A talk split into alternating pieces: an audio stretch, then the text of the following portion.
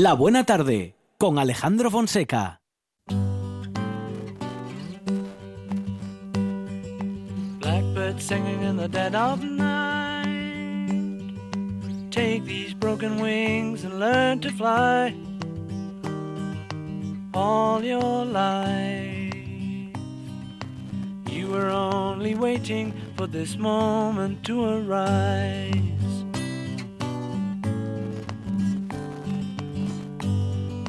Blackbird singing in the dead of night. Take these sunken eyes and learn to see all your life. You were only waiting for this moment to be free. Blackbird fly. Blackbird fly of a dark black night.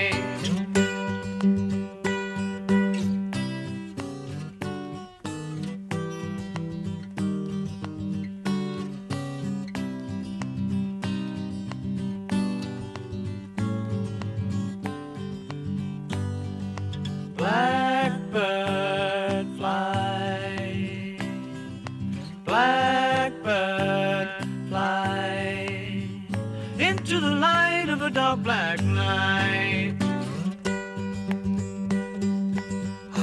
Ay, no nos cansaremos de decirlo, Monchi Álvarez, cómo nos gusta esta canción. Nos encanta esta sintonía. Y cómo nos gusta también la naturaleza. Bueno, será un poco la combinación de ambas cosas, o de todo ello. Oye, Amador Vázquez, ¿qué tal? Buenas tardes. Hola, Amador. Buenas tardes, ¿qué tal? Muy bien, ¿cómo estamos? Bien, bien, de momento sin novedad en el frente, que se suele decir. Eso es, Amador es eh, integrante del eh, colectivo ornitológico Caraballera del Tragamón y también eh, responsable de Picatuero Naturaleza, www.picatueronaturaleza.es. Amador, como decimos siempre, eh, con las actividades siempre pegaditas a la naturaleza y con un montón de excusas para, bueno, para, para explorarla y conocerla mejor. Sí, no, no puede haber excusa ninguna. Cualquier motivo, el ir a ver flores, el ir a ver pájaros, el pasearse, el, el disfrutar de los árboles, de la brisa que corren, en los bosques, cualquier motivo es bueno para ir a, a ponerse en contacto con la naturaleza y, y salir al campo y salir a, a disfrutar de, de todo lo que nos rodea, ¿no? de lo que es natural. Sé que no le va a interesar a Amador, pero Eh, tengo que decirlo. A ver. Esta noche soñé con Amador Vázquez. Uh, a Vaya, ver, vaya, vaya. cuente. Iba corriendo entre muflones.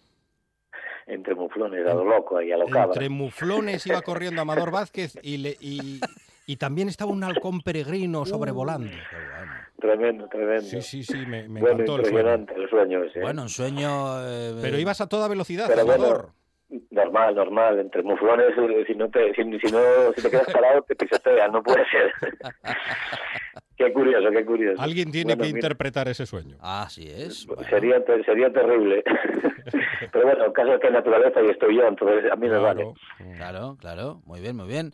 Am, Amador, am, y como decía hace un momento, ahí en Picatuero tenéis eh, preparadas eh, actividades para las próximas semanas. ¿Se va a poder hacer algo? Bueno, en, en junio ya este mes, a, a mediados, eh, hacia finales, ya empiezan los campamentos en el Molín, donde estamos también con Picatuero. Y bueno, eh, la previsión es que sí. Eh, se, ha, se ha editado una normativa para campamentos de verano Sí. específica, cambiando un poco la que se hacía todos los años, pues bueno, un poco adaptada a esta situación y bueno, se han marcado las pautas para realizarlo, se han bajado los ratios de, de, de, mm, perdón, de participantes por, Sí. por monitor y Mm. demás y bueno, y hay que lavarse, hay que tener higienizante en todas las zonas y bueno, pues con las medidas determinadas por, por la autoridad sanitaria, con lo cual, pues bueno, en principio creemos que sí. Eh, Picatuero, aparte, eh, está bueno empezando a plantearse volver a, hacer, a realizar las salidas nocturnas, a ver si Ajá. En breve bueno podemos retomarlas eh, con, con grupos muy reducidos y bueno intentando bueno pues manteniendo esas distancias y demás a ver si si podemos eh, bueno pues retomarlas ya porque ya se nos ha pasado media media temporada casi Mm. toda la primavera que nos la hemos perdido y bueno ahora están los animales muy activos y bueno es fácil poderse encontrar pues bueno con fauna por la noche no esos famosos o conocidos búhos y bueno, pues la mayoría de los mamíferos que se mueven de noche porque de día pues eh, ya hemos vuelto a ocupar los espacios y aunque hasta ahora pues los estábamos viendo muy muy tranquilos por, por todos los lados, pues bueno, ya han vuelto a agacharse a, a, sus hábitos de, de, nocturnidad, ¿no? Por así decirlo. Bueno, eh, y en eso estamos y en esas adaptaciones estamos muchos, Amador, y bueno, hay que, hay que seguir funcionando y hay que volver a funcionar, ¿no? En, en muchos aspectos serán necesarias las actividades en verano, como siempre, porque ese, contacto con la naturaleza nos hace bien y en Picatuero es, eh, bueno, pues eh, siempre, cualquiera de las actividades siempre están eh, ligadas, ¿no? A, ese contacto. Sí, ahora además un tema de conciliación mucho más importante que bueno que, de forma habitual no que siempre es importante pero ahora más que nunca por el tema de que bueno hay gente que sigue teletrabajando hay gente que que no puede que, que vuelva a trabajar y, necesita que los críos tengan actividades para poder bueno, eh, compaginar ¿no? su trabajo con, con, que los críos estén atendidos y aprendiendo y en este caso pues disfrutando de la naturaleza no es, es importante que haya estas opciones y bueno y casi todos los ayuntamientos las están adoptando entonces bueno en esa línea esperemos que se empiece a mover un poquito pues el tema de, los talleres y las actividades eh, despacito pero bueno esperemos que, se pueda ir retomando sobre todo porque aquí en Asturias enseguida nos llega el otoño otra vez y, y nos vuelve a limitar los espacios cerrados con lo cual va a ser pues más complicado en los espacios cerrados que en el exterior ¿no? Con Amador Vázquez nos vamos a ir, como siempre decimos, a la naturaleza, porque en la radio la naturaleza se escucha así.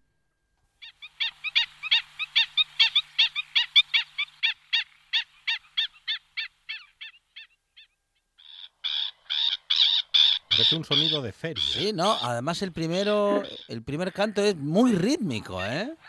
Sí, sí, tiene un, un ritmo muy, muy curioso. ¿Qué son? ¿Patetes? No, no. No. Es, una, una, una ave de, agua, pero no. A ver si escuchamos un poco más. A ver. Ahí. está. no son patetes, pero viven al lado de los patos, ¿eh? ¿O no?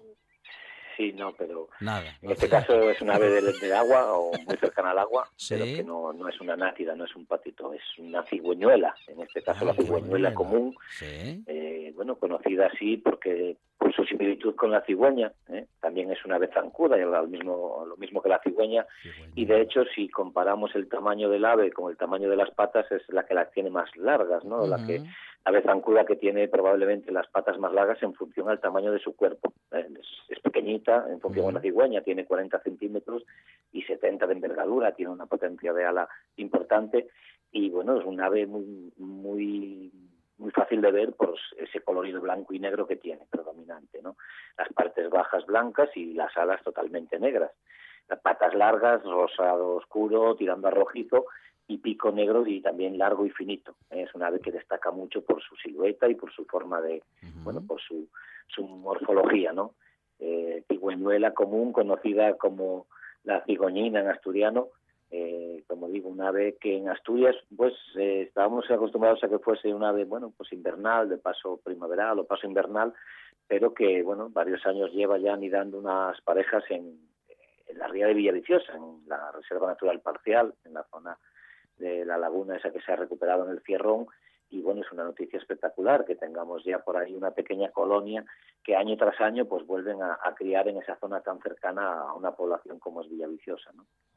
¿Podemos encontrarla en rías, en pantanos, donde hay agua o donde...? Efectivamente, es bueno, es un ave, hasta ahora era una ave típica de, salinas, de, de arena, de, perdón, de marismas costeras de, Levante sobre todo, no es muy típica de verla en el Levante, en Cataluña, en Valencia y por ahí abajo, por el este es una ave muy típica, también en la otra zona costera de, también de Portugal donde tiene, también hay una colonia de cría, pero hasta ahora pues estamos viéndola pues eh, con bastante frecuencia y como digo, año tras año anidando también aquí. En, el Mediterráneo es residente, está todo el año y luego en invierno pues algunos eh, grupos se desplazan a otras zonas, no amplían un poco su zona de, actuación.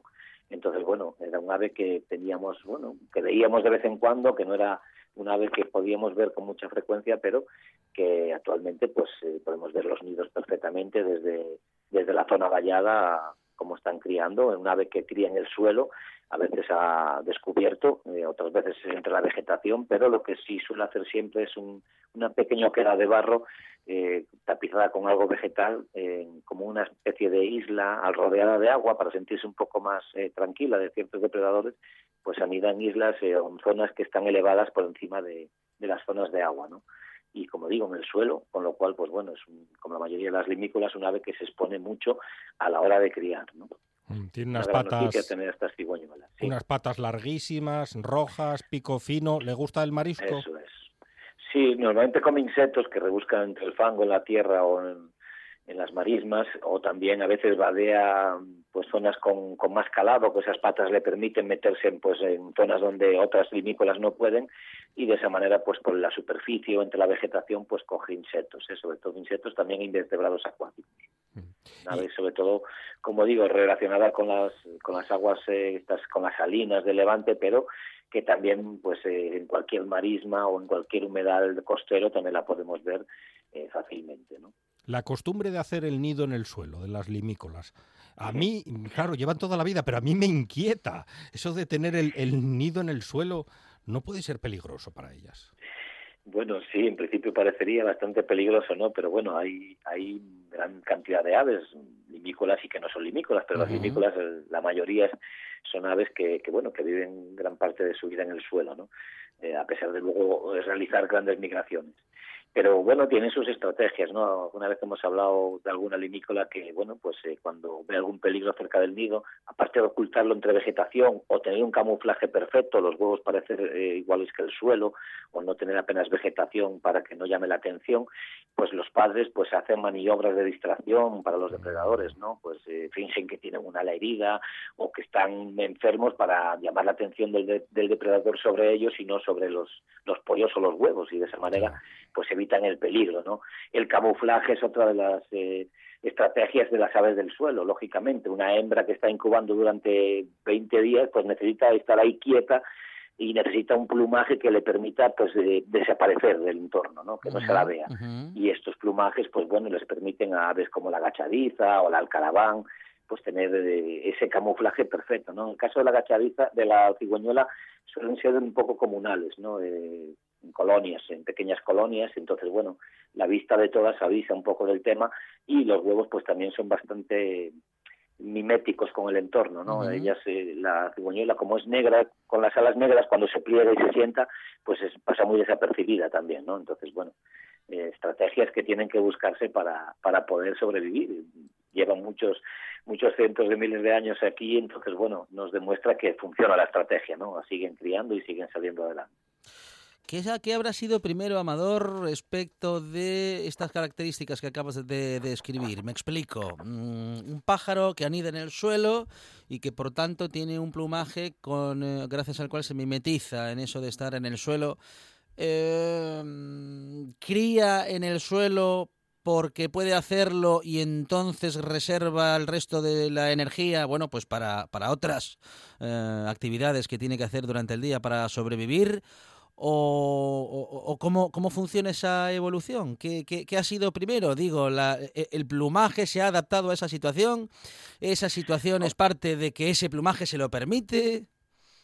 Hombre, va unido todo un poco uno a lo otro, ¿no? Pero está claro que la, la evolución pues ha ido modificando a estos animales en este caso pues sí habrán ido eh, desarrollando el plumaje a lo largo de, los años para o de las generaciones para ir pareciéndose más al entorno no entonces si, si no tenían éxito con el plumaje original pues entonces van modificándolo o, adquiriendo estas conductas para poder eh, mediante la evolución pues poder sobrevivir no poder sacar adelante la nidada que bueno es digamos el afán final de, de la mayoría de las aves no entonces bueno eh, no se sabe muy bien exactamente si primero anidaron en el suelo y luego sacaron el plumaje o si tenían ese plumaje.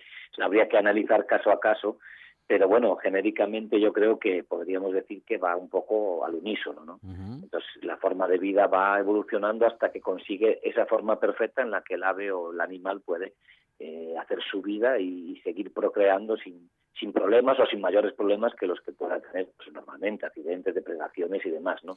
pero está claro que si, si no fuese factible anidar en el suelo, pues habrían desaparecido, ¿eh? se habrían extinguido, pues se las habrían comido todos los depredadores, ¿no? Y año a año, pues estas aves están adelante sus, sus camadas, con lo cual, porque luego hay que pensar que las aves no marchan automáticamente volando. Cuando salen los juveniles tardan un poco en volar y tienen que estar por alrededor de la zona, pues también manteniéndose pues atentos, eh, porque son aves que están siempre muy atentas y luego pues eso, tener un camuflaje, seguir teniendo un aspecto que no que les permita pues eso, que no las vean los depredadores, ¿no? el poder volar lógicamente es la maniobra de evasión perfecta para las aves cuando un depredador es del suelo, ¿no? Está claro. Es Amador Vázquez y hemos estado mm, recorriendo la naturaleza, acercándonos y conociéndola y disfrutándola en esta. Buena tarde, Amador. Muchas gracias, un abrazo. A vosotros, chao. Estás escuchando RPA, la radio autonómica.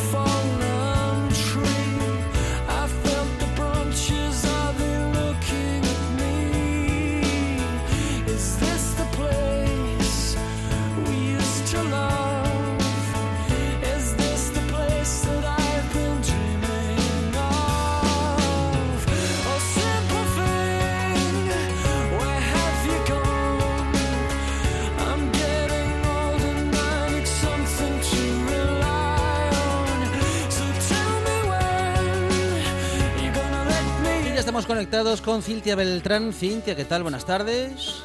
Hola, buenas tardes Alejandro. Cintia es veterinaria, etóloga y reeducadora canina, aunque en, eh, en, esta definición, Cintia, lo de reeducar a los perrinos, no sé yo si no tiene más que ver, o más bien, eh, por precisar, a quienes hay que reeducar o educar es a los dueños, ¿no? Porque... Sí, sí, correcto. Enseñamos a los dueños y reeducamos, volvemos a educar a los perros. Bueno, bueno.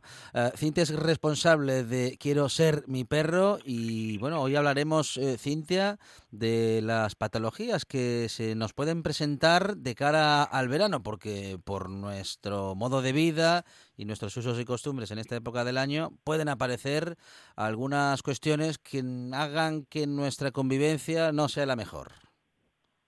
Exacto. Hoy, en vez de centrarnos más en el comportamiento, vamos a centrarnos en los problemas que pueden tener asociados al verano los perretes, más tema veterinario, pero que creo que es también importante nombrarlo, sobre todo porque ya empiezan, aunque por ahí por el norte eh, sea peor tiempo, ya empiezan a tener, a tener días más soleados y, y el calor, etcétera, etcétera, y todo lo que ello conlleva, eh, va a provocar ciertas patologías que podemos actuar para prevenirlas o una vez que aparecen aprender a solucionarlas lo más rápido posible. Pues sin ir más lejos, Cintia, en esta época del año con el calor eh, hay que estar muy atentos a bueno a esas pipetas, ¿no? A que tengan el, mm, la protección de garrapatas y pulgas muy al día, porque con el calor, pues eso, esos bichejos abundan.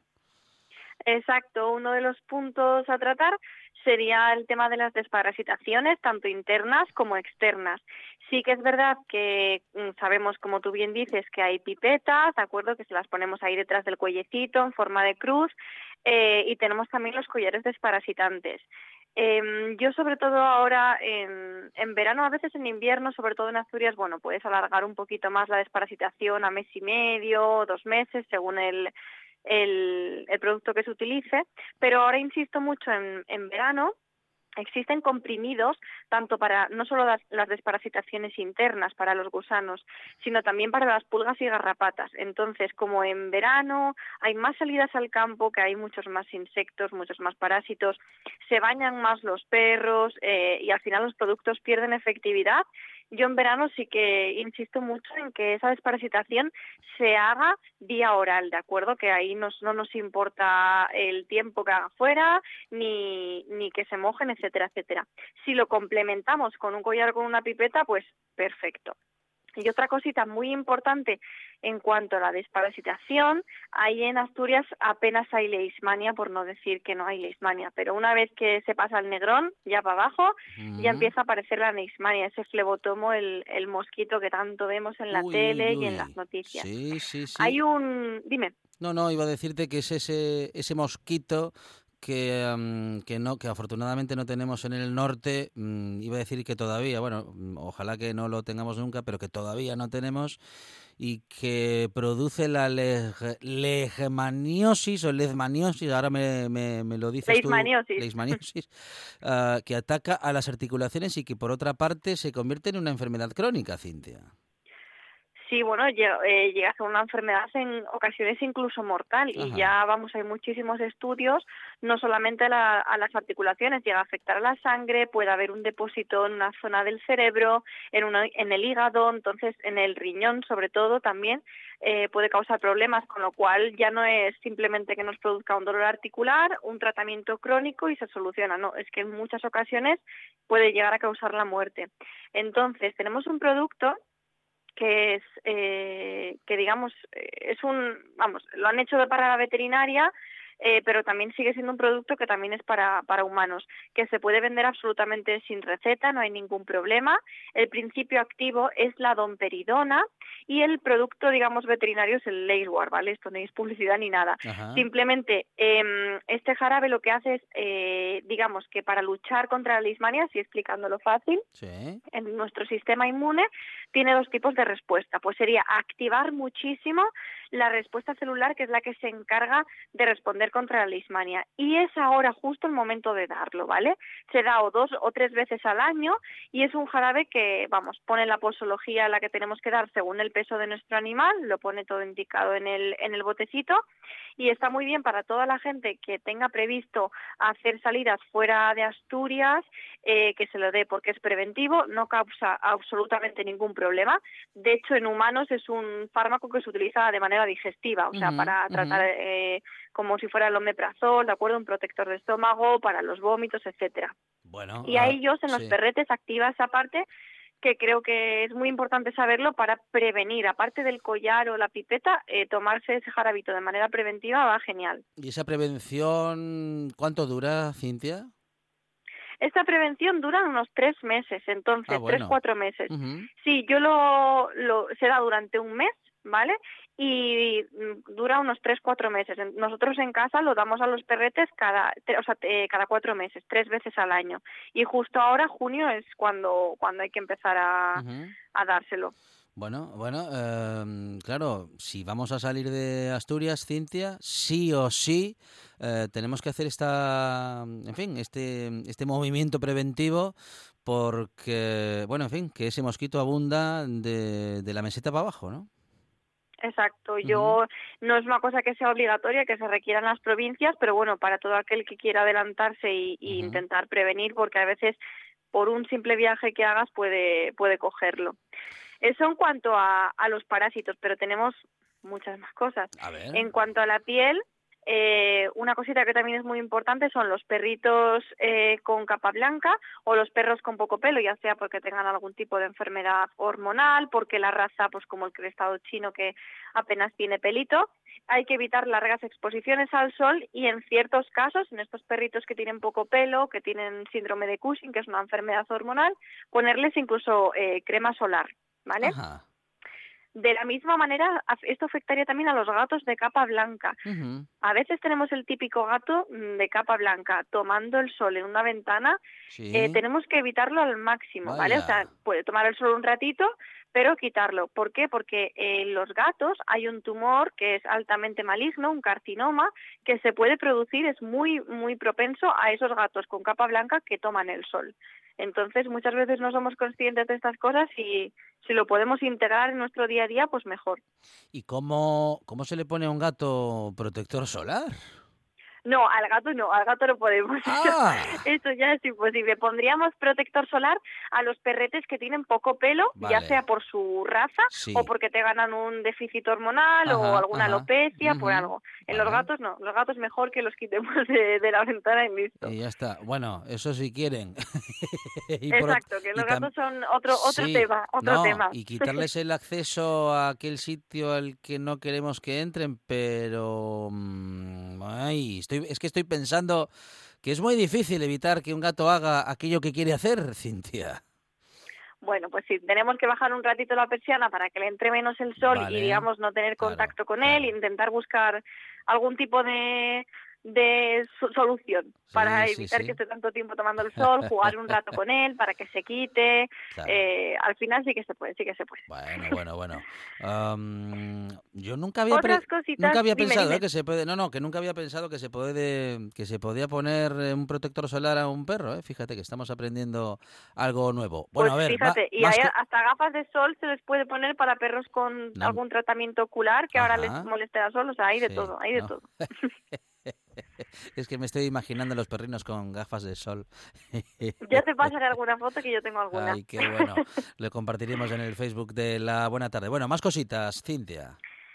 Pues más cositas. Eh, bueno, eh, las almohadillas, saber que es muy típico también en zonas que hace mucho calor. En Asturias puede ser también perfectamente algún día que haga mucho calor y sobre todo ahora, después del confinamiento, que no han tenido tanta oportunidad de caminar, se puede provocar quemaduras, ¿de acuerdo? que para eso mm, mm. tenemos que apoyar nuestro dorso de la mano en el suelo para ver si quema o no, y muchas grietas, incluso a veces con úlceras.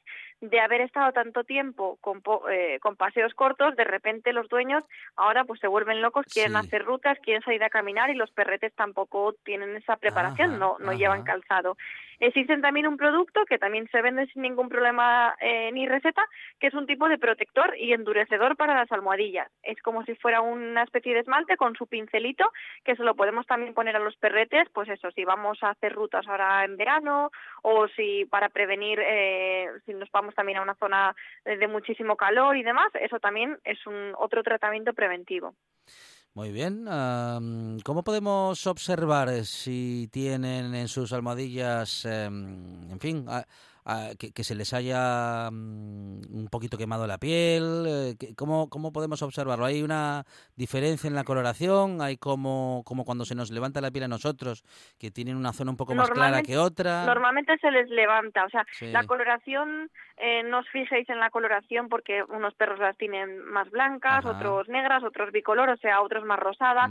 Simplemente se les levanta esa zona durita de, las almohadillas. Veis mm. que, que se agrietan, incluso a veces pueden dejar sangre, que los perros se las están chupando constantemente, eso ya es una señal para que se las reviséis.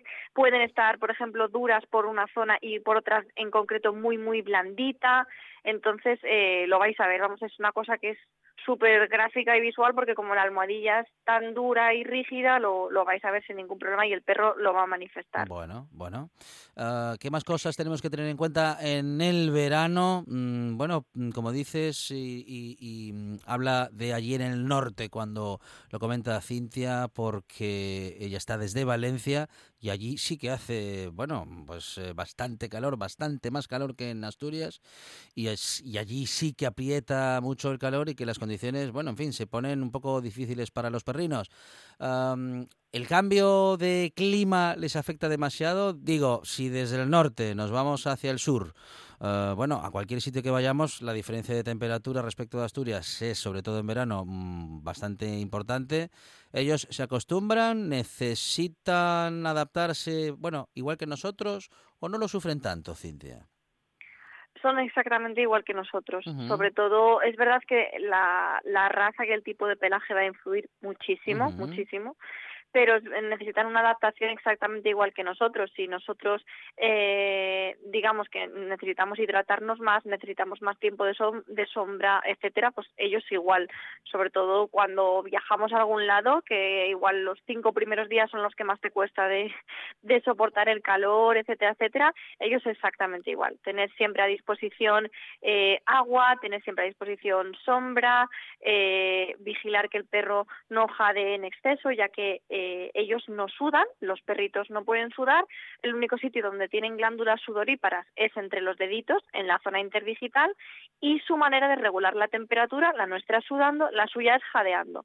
Entonces, si ya vemos que nuestro animal lleva mucho rato jadeando, es un síntoma de que es como si estuviera sudando muchísimo y necesitamos apartarle a la sombra e hidratarlo. Vale. Bueno, con esto va ligado, lo ligo un poco con el golpe de calor, ¿vale? Son signos que se pueden dar en verano y yo cuando trabajaba de veterinaria en Asturias he visto allí incluso golpes de calor, o sea que no es únicamente de, de zonas súper super calurosas. O sea que ojo con el, con el jadeo del animal, eh, si, si le sabéis tomar la temperatura, sabéis que es en torno a 38 grados, ¿vale? Que ya en el momento que empieza a 39, 40 ya hay que apartarlo. En ese momento quiero decir una cosa que es muy importante, que he visto dueños que cogen la manguera o que los meten en la ducha y les mojan con agua fría.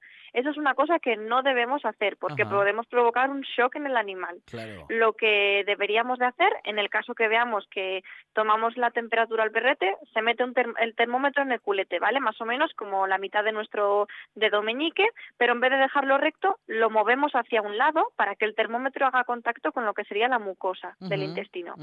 Entonces, si en ese momento, eh, por ejemplo, el perrete, pues eso, tiene 40 grados de temperatura, sabemos que estamos ante un golpe de calor, que tendremos que ir al veterinario porque un golpe de calor, según el tiempo que lleve, puede provocar fallo orgánico no, pero ya para empezar a bajarle la temperatura, en vez de mojarle, cogemos una toalla y la empapamos de agua, ¿de acuerdo? Y, preferiblemente de agua templadina, no, ni, no, con fría congelada. Claro. Y se la ponemos al animal por encima. Si tenemos un ventilador, perfecto, ideal. Tenemos que enfriarlo poco a poco, no podemos enfriarlo de golpe, ¿vale? Otro truco que hay también es con alcohol normal mojarle las almohadillas, ya que como hablábamos de que las glándulas sudoríparas están ahí, si mojamos alcohol te sonará que cuando te mojas con alcohol y te soplas, notas mucho frío eh, debido a, cómo es el alcohol. Pues ese sería otro truco, ¿vale? Las almohadillas con un poquitín de alcohol y la toalla fría por encima. Y ya en ese momento, cuando ya se vaya calmando el animal, llevarlo ya al veterinario para que le revise y que tengan siempre agüina a mano, bueno, a poder ser limpia, porque en cualquier caso, cualquier cosa más o menos líquida que tengan a mano, ellos la, la van a tomar porque, bueno, en fin, les, eh, les protege más beber agua que no esté muy buena que, que no beber nada, ¿no? Exacto, exacto. Siempre, si podemos tener agua fresquita, incluso en los días que haga muchísimo calor, le podéis echar al agua un par de cubitos de hielo, o sea, eso sin problema. Y ojo con los perros braquicefálicos, en plan bulldog, eh, cavalier king, todos estos perros chatos, eh, sabéis que, digamos, tiene el paladar muchísimo más corto de lo normal, con lo cual hay como un plieguecito de, de, piel que a veces puede obturar la tráquea y provocar que puedan asfixiarse más, rato, más, más rápido perdón, con un golpe de calor. De manera que un perro jadea de manera normal, un perro, imaginemos un golden, por ejemplo, un labrador, un perro con una fisionomía craneal normal, los perros que son chatitos no pueden jadear bien, ¿de acuerdo? Y eh, podrían ahogarse. Entonces, siempre, siempre, siempre, siempre se recomienda a este tipo de perro que ronca cuando eh, están durmiendo y demás, una cirugía que es súper, súper, súper sencilla y es preventiva de, de, que se produzca un golpe de calor y que puedan fallecer por esto, que sería una cirugía del paladar blando, que se llama, se retira como un trocito de, de pliegue de piel, que es como si a ellos les sobrase, para, digamos, que nunca, cuando se pongan a jadear, nunca se obture la, tráquea y no tengan ningún problema. Bueno, ah, algunos consejos ¿eh? que son muy interesantes eh, para esta época del año. Cintia, ¿nos quedó algo por comentar? Una última cosa, rapidina, las espigas. Sí. Ah, que ahora como estamos haciendo muchas salidas al campo también, y esto lo hay en todos los sitios, zona seca, espigas, ojo, total, todos los perros, me da igual el tamaño, la raza, todo. Las espigas se pueden meter en cualquier lado, eh, atravesar almohadillas, ojo, oído, eh, en la boca, eh, por la nariz, incluso llegar a los pulmones, ¿de acuerdo? Y lo más peligroso es que migran. Te puede entrar por un pliegue de piel la espiga, se va moviendo, el perro se rasca y al final puede provocar hasta un absceso por dentro. Entonces, que reviséis siempre, siempre, siempre al perrete cualquier eh, parte de su apéndice, patas, bocas, oídos, etcétera, después de los paseos, ¿vale? Y, los oíditos, que no muevan la cabeza hacia los lados, que no se froten para evitar que, se les quede una espiga, que también son un bastante peligrosas en verano. Es eh, Cintia Beltrán y ha estado con nosotros en esta buena tarde. Ella es veterinaria y etóloga y reeducadora canina, responsable de Quiero ser mi perro. Cintia, muchas gracias. Hasta la semana que viene. Gracias a vosotros, chicos. Hasta la semana que viene. La radio es información, noticias, actualidad. La radio es entretenimiento, es música. La radio es palabra. Pero sobre todo, la radio eres tú. RPA. Si nos escuchas, te escuchas. La buena tarde con Alejandro Fonseca.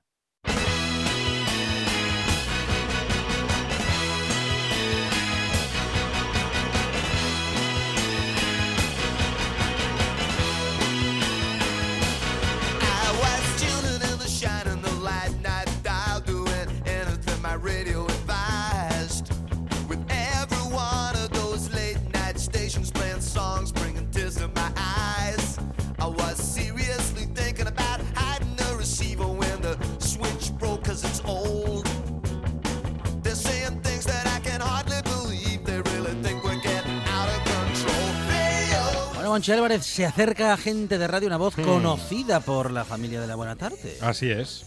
Muy conocida. Una voz cálida, cercana. Con ella siempre hablamos eh, de teatro, de poesía y de la vida. Y ah, bueno, y también de radio, porque la vida y la radio están entrelazadas como, bueno, pues como pocas otras cosas lo están. Yasmina Álvarez, ¿qué tal? Buenas tardes. Hola. ¿Qué tal? ¿Cómo estáis? Buenas tardes. Muy bien, Yasmina, ¿qué tal? Creo que mejor que la última vez que hablamos, creo, por lo menos un poquito mejor. Sí. Está mejor. Ah, estás mejor. que la última con un poco más de con un poco más de aire y de oxígeno. Sí. Oh, ¿Pero qué pasó la última vez que hablamos? A ver, recuérdanos. El confinamiento. Ah, estabas en el... Ah, lo dices por el confinamiento. Ah. Claro, claro. Sí, sí, sí, sí. Ya nos queda muy lejos, pero... No, no, no, no, ya, ya, no, no, es que igual digo... no, no, no, la última tuvo Yasmina un catarro o algo y yo no me acuerdo. Eh, ¿Y en qué, en qué fase vital está Yasmina Álvarez ahora mismo? Fase, fase 10. Fase 10. ¡Ah, bueno! De 10, de 10 sobre 10. ¡Qué lujo! ¿Qué problema hay? 10 sobre 10. Uh, ¿Para qué no? Madre mía. Bueno, bueno, bueno. Suerte. Uh, que, no se enteren, que, no se enteren por ahí que van a decir que vas muy rápido. ¿eh? bueno, ah, Yasmina, y, uh, eh, bueno, ¿y cómo ha ido? ¿Cómo ha ido ese, ese confinamiento? ¿Cómo han ido esas semanas tan particulares? Bueno, con altos y bajos, supongo que como, como todos, ¿no? momentos mejores, con mucho trabajo, con lo cual bastante eh, metida en, eh, delante del, teclado, con, con, las clases y la evaluación ahora, estas últimas, sobre todo en estas últimas semanas, con, con la evaluación, pero bueno, con momentos mejores y momentos peores. Yo supongo que, como todo, se ha hecho duro, y se ha hecho largo. Y esa adaptación docente complicada, Yasmina, porque no es tan fácil como decir, bueno, va, que nos conectamos por internet y ya está. No, no eh, No es ni así de fácil, ni mucho menos. Absolutamente, yo lo llevo diciendo casi desde el principio. Cualquier parecido con el teletrabajo es pura coincidencia. Claro. Mm. Esto ha sido salvar la papeleta y hemos hecho todos, yo creo, un esfuerzo enorme eh, profesorado, familia, alumnos, por, por, salir adelante y, sacarlo, ¿no? A ver, a ver cómo, cómo se resuelve, pero bueno. Hmm. Esperemos a ver en septiembre qué es lo que pasa. Eso es ya pasado mañana, como quien dice.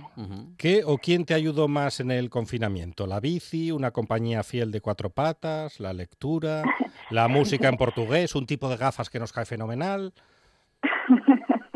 Pues eh, la bici mucho, ¿eh? Mm. la bici mucho, mucho. Vino a salvarme la vida. Vino un poquitito más tarde unas semanas más tarde de que empezara esto, pero pero me ayudó mucho porque venía de una época además de hacer ejercicio y, la cabeza me pedía esa liberación y bueno, el de, ayudó todo el mundo, ¿eh? en el fondo ayudó todo, no vamos a, el de cuatro patas ayudó mucho también. ¿Y la radio? ¿Ayudó, la radio? Claro, siempre acompañando. Claro, claro, además aquí está puesta de continuo, de continuo. Eh, en casa. Entonces, aunque los despachos estén temporalmente separados, eh, en esta época eh, la radio siempre estaba de fondo, en un sitio o en otro. ¿Y, cómo, y, haciendo un poco de memoria, Yasmina, ¿cómo, ¿cómo llega Yasmina a los medios? ¿Cómo llegas a la radio, Yasmina? Pues llegué a la radio con aquí en Oviedo había una escuela de radio en, el centro en el centro del Cortijo, una, una escuela que dirigía personal de bueno, eh, periodistas profesionales de, de, Radio Nacional, vinculados a Radio Nacional, David Serna, eh, Tete Bonilla, eh, Luis Fernando, que ahora está de, director, eh, Willy, que lleva tema técnico, y, había una, una, escuela que tenía el ayuntamiento, y yo, bueno, pues me, me, apunté al, al curso, y, y, era un curso de, de no sé cuántas horas, tres, cuatro meses de, de radio, de locución y de radio, a mí me gustaba, el micro siempre me había atraído, como, como bien sabéis, y por el tema de la voz y, demás, y me animé a hacerlo. Y ese, ese curso luego llevaba aparejado, en caso de que tuvieras suerte, una beca en, Radio Vetusta, en la emisora municipal que había por entonces aquí en Oviedo. Y bueno, a mí me la concedieron y, luego estuve seis meses contratada en, la emisora municipal. Esos fueron los, los comienzos. Luego ya de ahí, pues eh, fue de ahí eso trajo otras cosas, ¿no? Trajo la tele, productora y, demás para seguir vinculada a los medios durante tres, cuatro años. ¿Y recuerdas, la radio fue ese. recuerdas tu primer directo? Pues mi primer directo, recuerdo la, la, primera entrevista en la que yo estaba, mi primer jefe fue Carlos Novoa, quien conocéis. Mm y, y Sonia Avellaneda, eh, yo estaba en el programa con, con Sonia en las mañanas de Vetusta y ella era, fue mi, primera jefa, hacíamos el programa en directo por las mañanas. Lo que sí recuerdo, más que el primer día así de directo, recuerdo la, la primera, una de las primeras entrevistas que tuve que hacer, que hacer yo sola, que me encargaron y, y bueno, ahí yo prácticamente todo, como, como Radio Vetusta estaba ubicada eh, sabéis, en, en, un chalet en la falda del Naranco.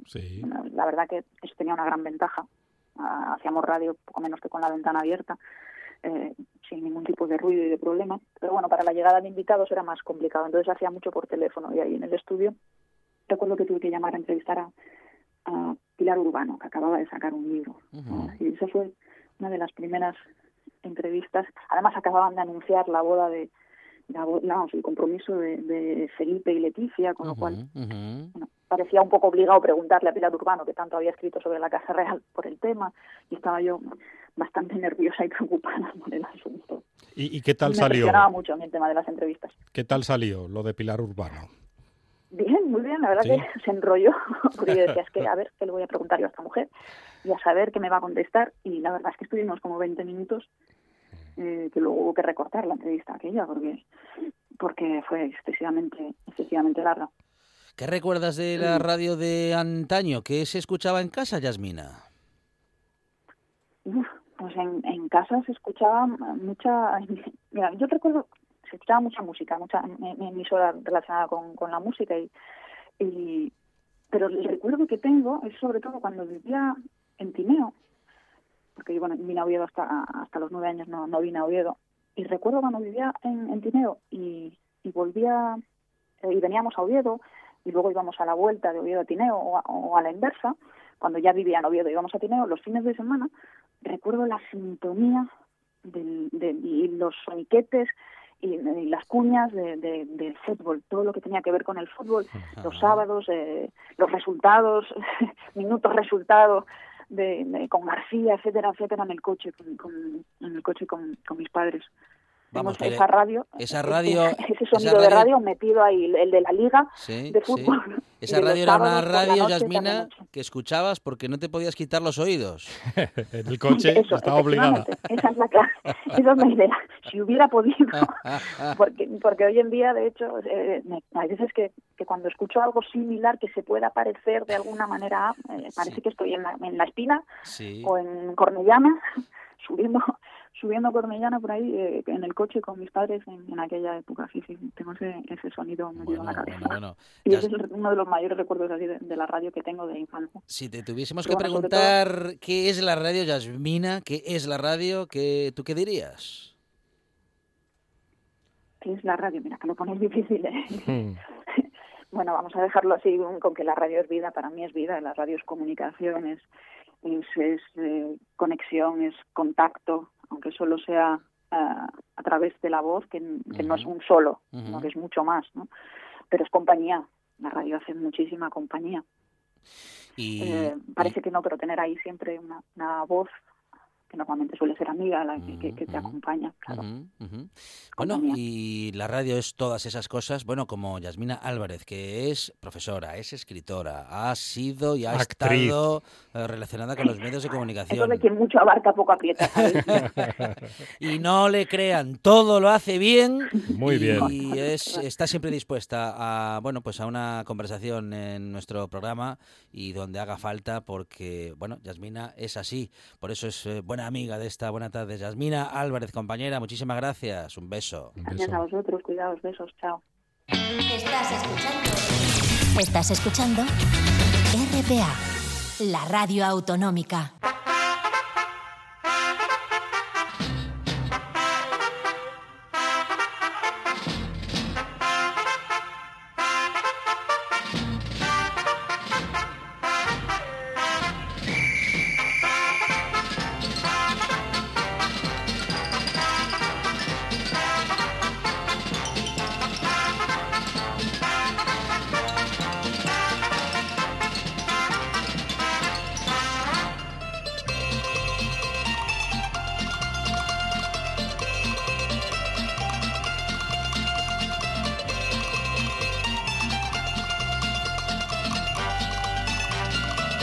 Estamos, Monchi Álvarez, en esta última hora de la buena tarde, llegando al final del programa. ¿Le y- suena la sintonía? Sí, sí, sí, sí, sí, siempre me suena esta Oh, sintonía. Qué buena sintonía. Y siempre suena a estas horas porque estamos anunciando que a las 11 de la noche tenemos en RPA Oído Cocina. Porque Carlos Novoa está como siempre preparado con un menú que no te puedes perder. Carlos Novoa, buenas tardes otra vez. Hola, muy buenas tardes, saludos cordiales. eh, jueves, ¿eh? ya está cambiando el tiempo, ya es otra historia, ya Mm. Sí. no es lo de ayer. Sí, ya está, bueno, ya está es empe- así, claro. ya, nos estamos acercando a la lluvia del fin de semana. Claro. No, no, no me lo recuerden, huele, por sí. favor. Bueno, no sabemos qué va a pasar el fin de semana Ya. todavía, ¿eh? En lo, Lo intuimos. en lo climatologic. Sí, pero sí, sí. bueno. Pero sí. bueno, que, que bueno, en cualquier caso, esperemos que no duren muchos días, porque me parece que nos dan malo 3, 4... No, bueno, malos, claro.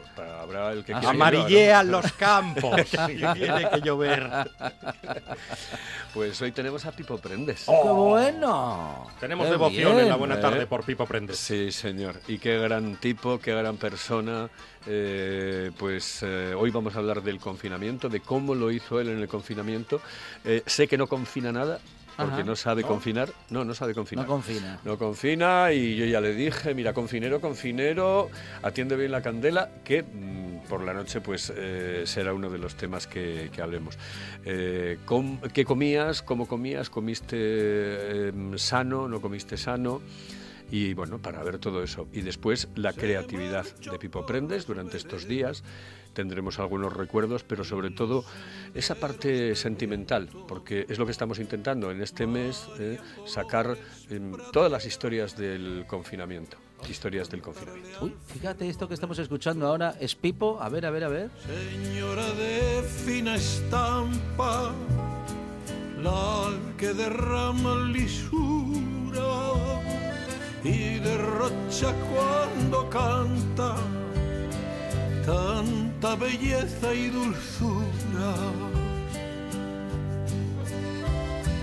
Un homenaje, un en homenaje de Pipo Prendes a una de las grandes, Carlos Novoa. Una de las grandes, María Dolores Pradera.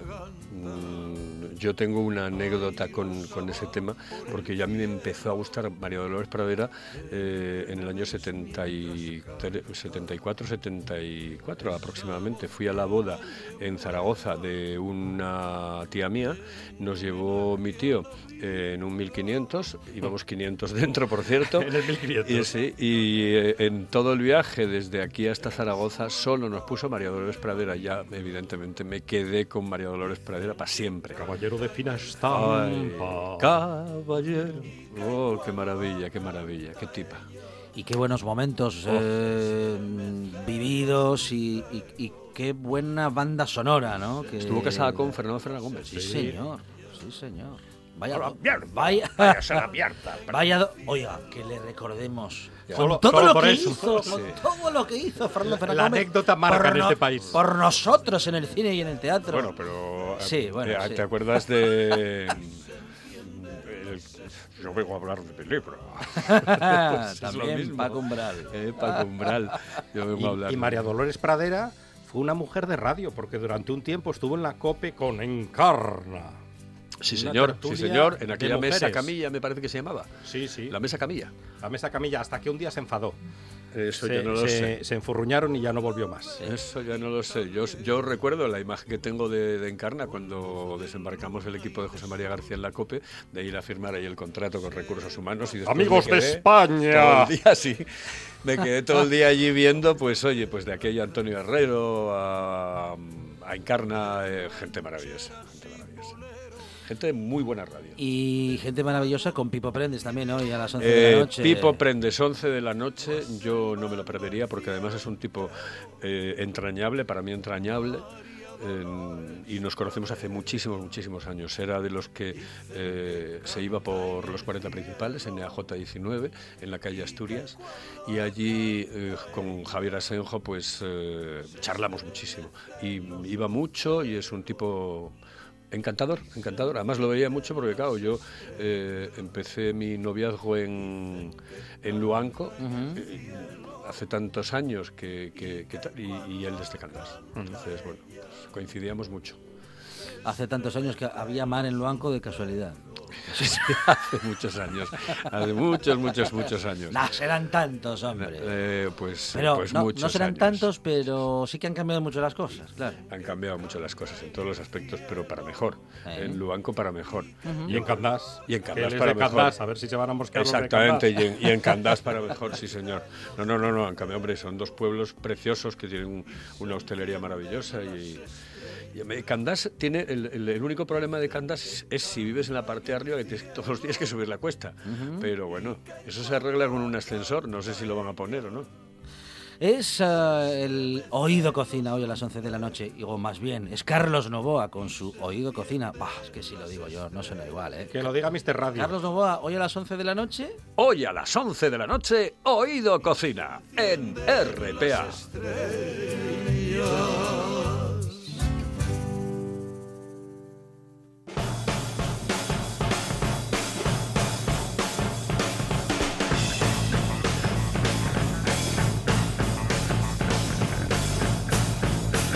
Cosas interesantes Carlos, que han oh, ¡Carlos! Sí. Ah, ya se fue. Decía yo que habían pasado muchas cosas interesantes durante toda la tarde y las que quedan todavía en esta radio, porque en RPA sigue la radio, claro, la información, los deportes, el noche tras noche, el oído. Oído. Vamos. eh, La de mi madre. Efectivamente, Carlos Novoa ya se va, pero se queda por aquí porque prepara programa. Nosotros nos despedimos hasta mañana, Monchi Álvarez, aquí en RPA a partir de las 4. Mañana más buena tarde. Y más radio.